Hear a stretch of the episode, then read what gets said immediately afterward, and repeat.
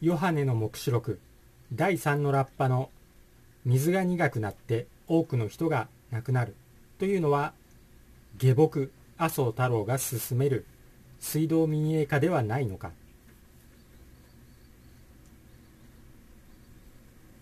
ヨハネの黙示録第3のラッパ水が苦くなって多くの人が死ぬ。というのは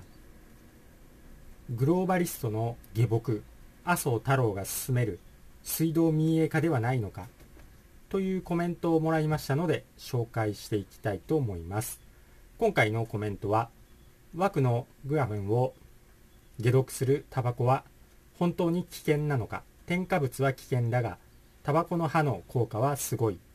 よもぎを吸うという動画についたコメントになります。その動画は下の概要欄の方に URL 貼っておきますのでそちらの動画もチェックしておいてください。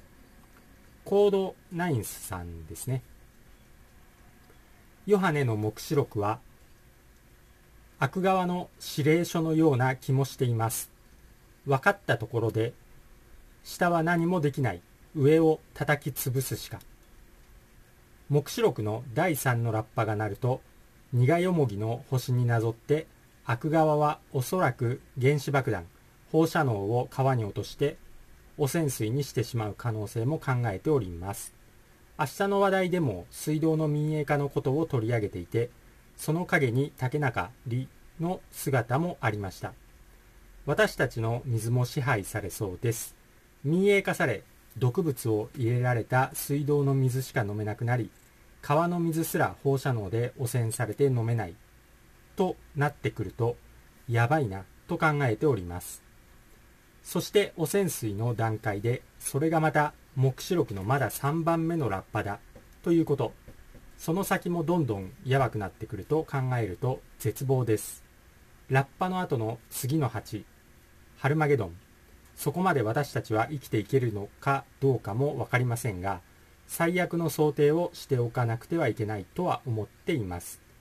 最後には聖書ではキリスト教だけ生き残り火付き神事ではキューブ九輪のところでグレンとひっくり返るとのこと。キリスト教でもないし私たちは一輪に入れるのでしょうか。ただ神という存在の名は毎日唱えています。このチャンネルで教わったカタカムナの7種の神様たちの名を第3次世界大戦。大変。サバイバル時代を生き抜くために時間ある時何度もカタカムナの567種を毎日唱えています。枠の次は枠パッチのような針で照明タトゥー。これが666の獣の刻印かも。になりこれがないと買い物できなくなる気がします。週末予言のステージをリアルタイムで生きている私たちは幸せなのか不幸なのか分かりませんがこの現世で世話になった人に感謝しいつ死んでも悔いのないように次に転生するなら少しでも良くなるようにいい生き方をしたいと思います。枠で血を汚されエーテル体を壊され現世で成仏さえもできなくなるのはお断りです。というコメントになります。ありがとうございます。まずカタカムナのチートコードに関してはこちらの動画を参考にしてください。枠は枠を無害化するカタカムナのチートコードがやばい。YouTube のコメントに書き込んでも運営から削除される。言論統制。という動画ですね。こちらにカタカムナのチートコードについて解説してますのでそちらの動画下の概要欄の方に貼っておきますのでそちらの動画もチェックしておいてください。そしてヨハネの黙示録の大体のあらすじも動画でまとめていますのでヨハネの黙示録って何ぞやという人はこちらの動画もチェックしておいてください。獣の刻印とは何か。ヨハネの黙示録のあらすじと考察。終末予言天使のラッパ。大地震から生き残る方法が見えてくる。という動画ですね。これも下の概要欄の方に URL 貼っておきますのでチェックしておいてください。そしてヨハネの黙示録の天使の裁きですね。これは本当にひどいもんですよ。天使という名の虐殺というかもう本当にひどい本当に天使なのかどうかっていう感じですね。まず第一の天使のラッパ。血の混じった雷と火が地上に降り注ぎ地上の3分の1と木々の3分の1と全ての青草が焼けてしまう。第2の天使のラッパ吹き。巨大な山のような火の塊が海の中に落ち海の3分の1が血に変わり海の生き物の3分の1が死に全ての船の3分の1が壊される。第3のラッパ吹き。苦よもぎという名の巨大な彗星が全ての川の3分の1とその水源の上に落ち水の3分の1が苦くなって多くの人が死ぬ。第4の天使のラッパ吹き。太陽の3分の1月の3分の1空の星の3分の1が壊れその分だけ昼も夜も暗くなってしまう。第5のラッパ吹き。一つの星が地上に落ちてきて底なしの縁まで通じる穴を開けアバドンイナゴを呼び出す。額に神の印のない人たちを襲いサソリに刺されるよう時のような苦痛を5ヶ月間与える。第6のラッパ吹き。4人の見つかいが解き放たれる。彼らは2億人の騎兵隊を引き連れてその馬の口から出る人煙と硫黄で人間の3分の1を殺させた。第7のラッパ吹き。世界に最終的な終末が訪れる。この終末において悪魔は神との戦いに敗れ神に選ばれなかった全ての人々が死ぬことになる。というとんでもない、まあ、予言というか選別ですね。このとんでもない選別をするのが天使の役目ですね。とても天の使いとは思えませんが選別があります。アルマゲドンの選別が予言書には書かれていますね。そしてトランプっていうのがめちゃくちゃ持ち上げられているんですけどなぜトランプが持ち上げられているかって言ったらトランプこそ、まあ、トランペットですね。トランペットラッパ。ということで天使のラッパの合図ではないか。ということでトランプの出現こそアルマゲドンへの突入の合図ではないか。ということで、まあ、キリスト教の信者の中で、まあ、熱心に支持されているということですね。まあ、そして、アノン系の工作員がまあ日本でもものすごいトランプフィーバーを巻き起こしたと言ってもいいですね。とりあえずヨハネの黙示録によると、キリスト教以外は助からないという、まあ、とんでもない予言書。それが聖書のヨハネの黙示録になります。そしてまあ今回、まあ、コードナインスさんの考察としては、第3のラッパが、まあ、もしかしたら水道民営化による、まあ、毒混入ではないかというふうに考えているっていうことですよね。そうすると、もう第3のラッパがすでに始まりかかっているっていう可能性があるというところが結構結構恐ろしいと思いますね。現在、宮城県が県民とか宮城の県民の人とか、あとツイッター民の間ではもう本当に水道民営化の反対運動がめちゃくちゃ繰り広げられてたんですけれども、まあ、残念ですけど、あっさりと水道民営化が決定してしまいました。まあ、ほとんどのもう議員になっている人間っていうのは、まあ、全て与野党全て関係なく売国度と言っていいですね。まあ、グローバルの下僕ですね。そしてこの水道民営化の動きは全国にも広がっていくし、もう無理くりやってくると思います。もう今全然憲法違反を平気でやってくるファシズム、もう最悪の大量虐殺政党になり下がっている自民党、平気でやってくると思います。葬儀家具を買い漁っている下僕ですね、グローバルの下僕、麻生太郎が水道の民営化を公言する、もう水道民営化させると公言していますね。ですので、宮城県に今まあスポットは当たっていますけど、おそらくもしかしたらもう水面下で他のどの県も全国どの県も結構進んじゃっている可能性はかなりある可能性は高いですね。絶望的状況に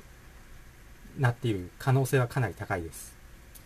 そしてこのグローバルの下僕麻生太郎を、まあ、なぜか水間上皇 TV ですね。がもうめちゃくちゃ麻生太郎を熱烈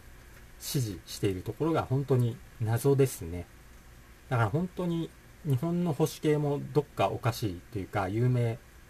保守アカウントも結構、まあ、どっかしら怪しいものを感じさせるところではありますね。そしてさらにこの第5の天使のラッパですね。額に神の印がない人間。というのは、まあ、これは考察になりますけれどももしかしたら消化体ですね。この消化体が神の印になっているかもしれません。ですので、まあ、フッ素とか水道に混ぜられているフッ素とか添加物農薬なんかで消化体っていうのは石灰化していきますので消化体石灰化してしまうと神の印がなくなる。ということでもしかしたら第5のラッパの被害に遭う人たちっていうのは消化体が石灰化している人たちになる可能性はあるのではないのかなと思っています。まあ、実際消化体が破壊されたというか石灰化されかかっている人はもう簡単に、まあ、直感力がかなり低下していると思いますので簡単に今回の枠を打ってしまっていると思いますですのでやっぱり消化体っていうのを覚醒させていく必要はあるのかなと思います。そしてこれから起こると言われているのは水と食料危機ですね。これはもう残念ながら567騒動同様にあのプランに入っています。もう実際にその計画書があるようにプランに入っていますので必ず来ます。ただおそらくですけどそこまで恐れなくてもいいと思う理由は今回の567騒動同様にめちゃくちゃ単純な茶番が予想できるからですね。ただ流通食品のこう値段は釣り上がるしまあおそらくスーパーなどから食料っていうのは消えてきますけどわざと。ただもう本当にそれだけのような気がしますですので普通に野草とか自家菜園などはもう普通にできると思いますんで、ちゃんとそういうところに気づいている人はもう何にもこう恐れる必要はないのかなと思います。ですので備蓄よりも腐ってしまう備蓄よりも、まあ、むしろ準備を進めるとしたら本当に家庭菜園とか畑とかですね。あと野草の知識なんかを身につけておくとそういう茶番に翻弄される必要はなくなると思います。だからそこでまた洗脳されている今回の567騒動同様に流通している食べ物が全て買えなくなるとか洗脳されている人たちが大騒ぎすることが予想されるし、まあ、もしかしたら配給される食料っていうのが今度はもうかなり怪しくなってくると思いますね。ですので、まあ、そういう政府が配る食料それをあまり当てにせずに野草の知識とか家庭菜園などの、まあ、自家栽培ですねそういうので乗り切った方がいいのかなと思いますちょっと配給は怪しいかなと思っていますもし食料危機が計画されているとするとまあ、ナノチップとかいろいろ出てきてますので、本当に怪しいかなと思います。そして実際に、もう全然スーパーとかで流通している野菜の代わりに野草ですね、これを毎日食べるとびっくりするぐらい元気になります。これはもう私自身が試しましたんで、そして私自身はもう過去、本当に10年くらい、いろんな健康法を紹介してきたり、まあ、自分でも試したりしているんですけれどもそれでもやっぱり本当に野草の力っていうのはものすごいものがあります。中でもよもぎは結構おすすめというかすごいですね。ですので、まあ、今回の567騒動とか枠騒動が本当に茶番であるということを知っていれば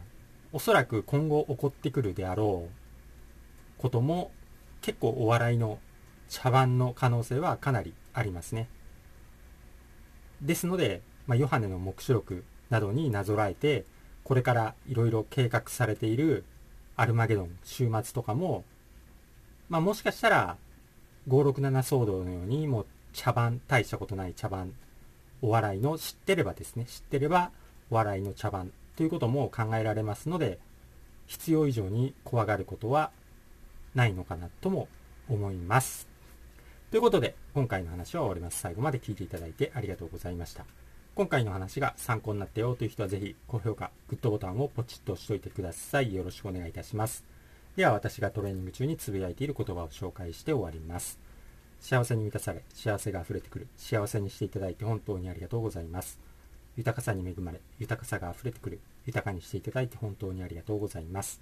強運に恵まれ、やることなすことすべてうまくいく。強運にしていただいて本当にありがとうございます。新しい細胞がどんどん生まれ、どんどん健康になる。健康にしていただいて本当にありがとうございます。